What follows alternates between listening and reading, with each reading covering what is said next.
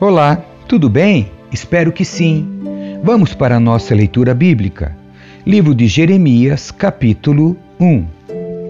Estas são as palavras de Jeremias, filho de Uquias, um dos sacerdotes da cidade de Anatote, na terra de Benjamim.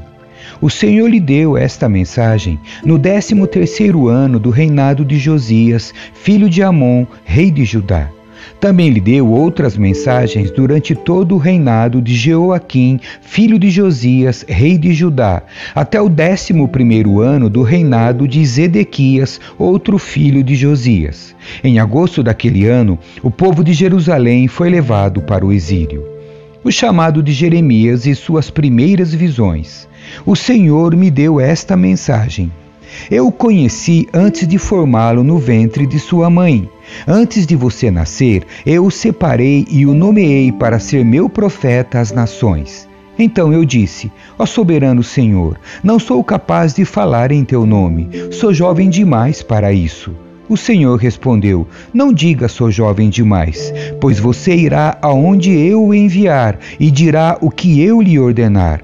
E não tenha medo do povo, pois estarei com você e o protegerei. Eu, o Senhor, falei. Então o Senhor estendeu a mão, tocou minha boca e disse: Veja, coloquei minhas palavras em sua boca. Hoje lhe dou autoridade para enfrentar nações e reinos, para arrancar e derrubar, para destruir e arrasar, para edificar e plantar. Então o Senhor me disse: O que você vê, Jeremias? Eu respondi: Vejo o ramo de uma amendoeira. Você viu bem, disse o Senhor. Isso significa que estou vigiando e certamente realizarei todos os meus planos.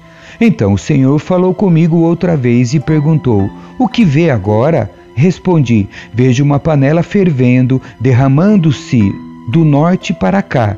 O Senhor disse: Terror vindo do norte ferverá e se derramará sobre o povo desta terra.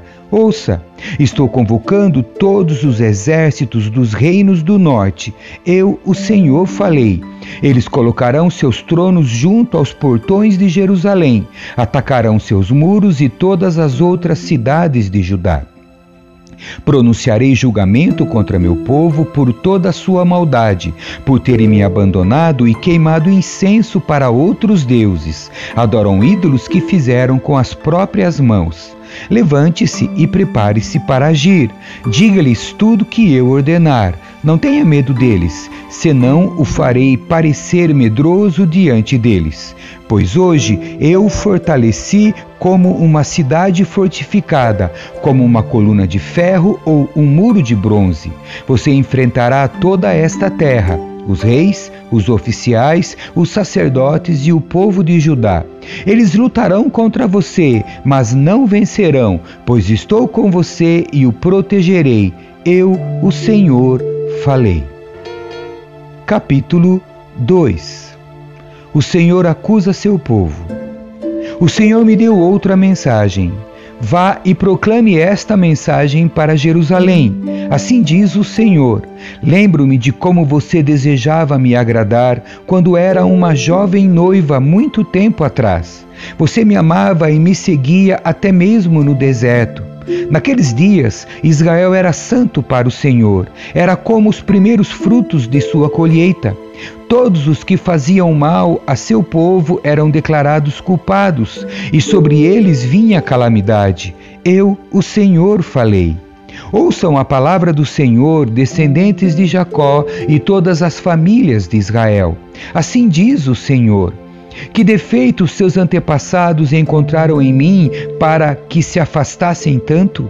Foram atrás de ídolos inúteis e eles próprios se tornaram inúteis. Não perguntaram: onde está o Senhor que nos tirou do Egito em segurança e nos conduziu pelo deserto, uma terra árida e cheia de covas, terra de seca e densa escuridão, onde ninguém vive e pela qual ninguém passa? E, quando eu os trouxe para uma terra fértil, para desfrutar sua fartura e as coisas boas que ela produzia, vocês contaminaram minha terra e corromperam a herança que eu lhes tinha dado. Os sacerdotes não perguntaram: Onde está o Senhor? Os que ensinavam minha lei não me deram atenção. Os governantes se voltaram contra mim. Os profetas falaram em nome de Baal e foram atrás de ídolos inúteis. Portanto, apresentarei minha acusação contra vocês, diz o Senhor. Também apresentarei acusações contra seus descendentes. Vão para a terra de Chipre no oeste e vejam. Vão para a terra de Quedar no leste e prestem atenção. Alguém já ouviu falar de algo parecido? Alguma vez uma nação trocou seus deuses por outros, mesmo que não sejam deuses de verdade? Meu povo, no entanto, trocou seu Deus glorioso por ídolos inúteis. Os céus se espantam diante disso, ficam horrorizados e abalados, diz o Senhor, pois meu povo cometeu duas maldades: abandonaram a mim a fonte de água viva e cavaram para si cisternas rachadas que não podem reter água os resultados do pecado de Israel. Porque Israel se tornou escravo? Porque foi levado como despojo? Leões rugiram contra ele e a terra foi destruída. As cidades estão arruinadas e ninguém mais vive nelas. Egípcios vindos de Mênfis e de Táfnis destruíram o orgulho de Israel. E você mesmo é responsável por isso, pois abandonou o Senhor, seu Deus, embora ele o guiasse pelo caminho. Que lucro você teve com seus tratados com o Egito e seus acordos com a Assíria? De que lhe adiantam as águas do Nilo ou as águas do Eufrates? Sua maldade trará seu próprio castigo. Será envergonhado por ter se afastado de mim e verá como é mau e amargo abandonar o Senhor, seu Deus, e não o temer. Eu, o soberano Senhor dos exércitos, falei. Há muito tempo, quebrei o jugo que o oprimia e despedacei as correntes de sua escravidão. Ainda assim você disse: Jamais o servirei. No alto dos montes e debaixo de toda árvore verdejante, você se prostituiu ao se curvar para ídolos. Contudo, eu o plantei como videira de origem pura, da melhor qualidade. Como você se transformou em videira silvestre e degenerada? Por mais sabão ou soda que use, não consegue se limpar. Ainda vejo a mancha de sua culpa. Eu, o Senhor soberano, falei. Israel, esposa infiel. Você diz: Não tenho mancha nenhuma, não adorei as imagens de Baal. Mas como pode dizer isso? Vá a qualquer vale da terra e veja como agiu, reconheça o que fez. Você é como a fêmea do camelo, inquieta e desesperada para encontrar um macho. É como a jumenta selvagem que fareja o vento na época do acasalamento. Quem é capaz de conter seu desejo? Os que a desejam não precisam procurá-la, pois você vai correndo até eles. Quando parará de correr? Quando deixará de ofegar por outros deuses? Mas você diz: não adianta falar comigo, estou apaixonada pelos deuses estrangeiros e irei atrás deles. A nação de Israel é como ladrão que só fica envergonhado quando é pego em flagrante. O povo, seus reis, oficiais, sacerdotes e profetas são todos iguais. Dizem a um pedaço de madeira: Você é meu pai, e a um bloco de pedra: Você é minha mãe. Dão as costas para mim, mas em tempos de aflição clamam: Vem nos salvar. Por que não clamam aos deuses que vocês mesmos fizeram?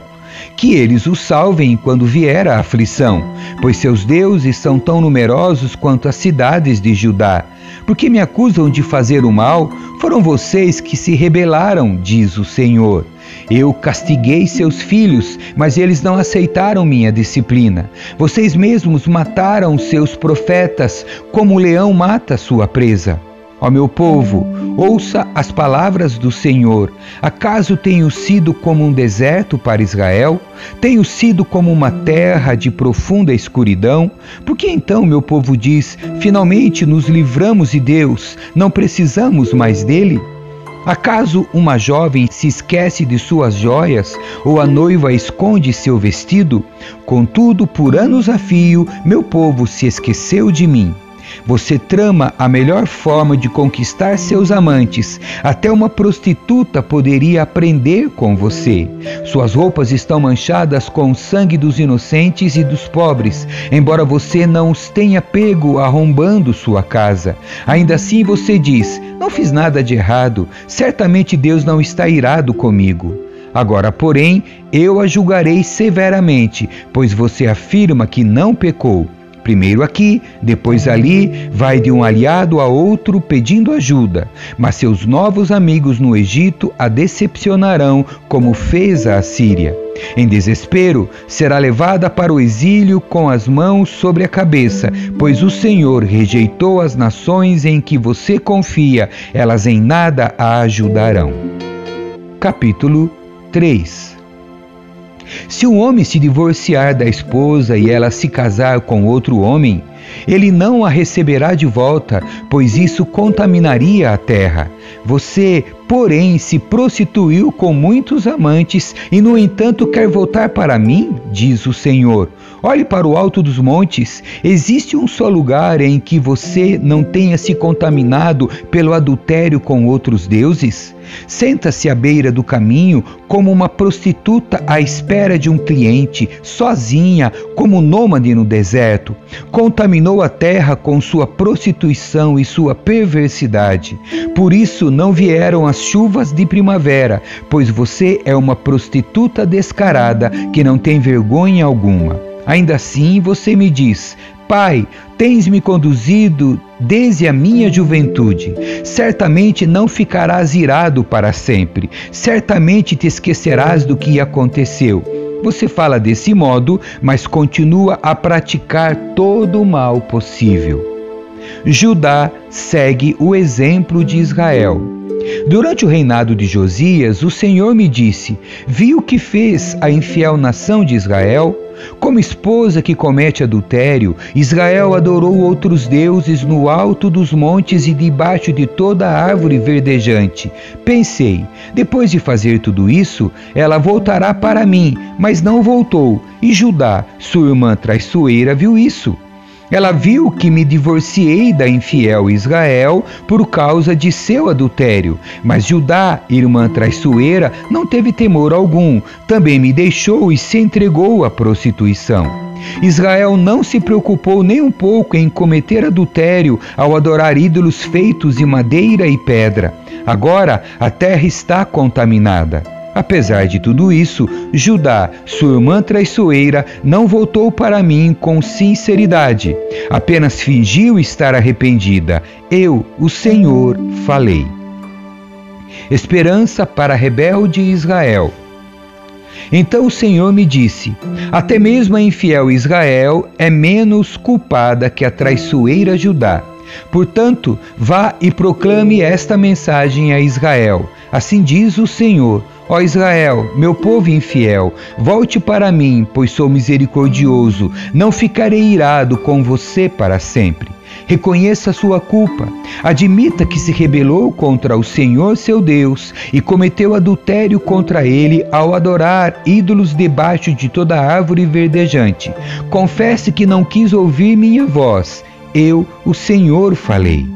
O Senhor diz: Volte para casa, filhos rebeldes, pois eu sou seu mestre. Eu os trarei de volta a Sião. Um desta cidade, dois daquela família, de onde quer que estejam dispersos. Eu lhes darei líderes segundo o meu coração, que os guiarão com conhecimento e entendimento. E quando sua terra voltar a ficar cheia de gente, diz o Senhor, vocês não terão mais saudade da época em que tinham a arca da aliança do Senhor. Não sentirão falta da arca, nem se lembrarão dela, e não será necessário reconstruí-la. Então Jerusalém será conhecida como trono do Senhor. Todas as nações irão até lá para honrar o Senhor. Não seguirão mais os desejos teimosos de seu coração perverso. Naqueles dias, o povo de Judá e o povo de Israel voltarão juntos do exílio no norte, para a terra que dei a seus antepassados como herança para sempre. disse comigo: Como eu gostaria de tratá-los como filhos. Meu maior desejo era lhes dar esta linda terra, a herança mais excelente do mundo. Queria que me chamassem de pai e que jamais se afastassem de mim. Mas você me traiu, povo de Israel. Foi como esposa infiel que abandona o marido. Eu, o Senhor, falei. Ouve-se vozes no alto dos montes, choro e súplicas dos israelitas, porque escolheram caminhos tortuosos e se esqueceram do Senhor, seu Deus. Meus filhos rebeldes, diz o Senhor, voltem para mim e eu curarei a rebeldia de seu coração. Sim, nós voltaremos, o povo responde, pois tu és o Senhor, o nosso Deus. Nossa idolatria nas colinas e as orgias religiosas nos montes não passam de ilusão. Somente no Senhor nosso Deus Israel encontrará salvação. Desde a juventude observamos nossos antepassados desperdiçarem com algo vergonhoso tudo que trabalharam para ter, rebanhos e gado, filhos e filhas.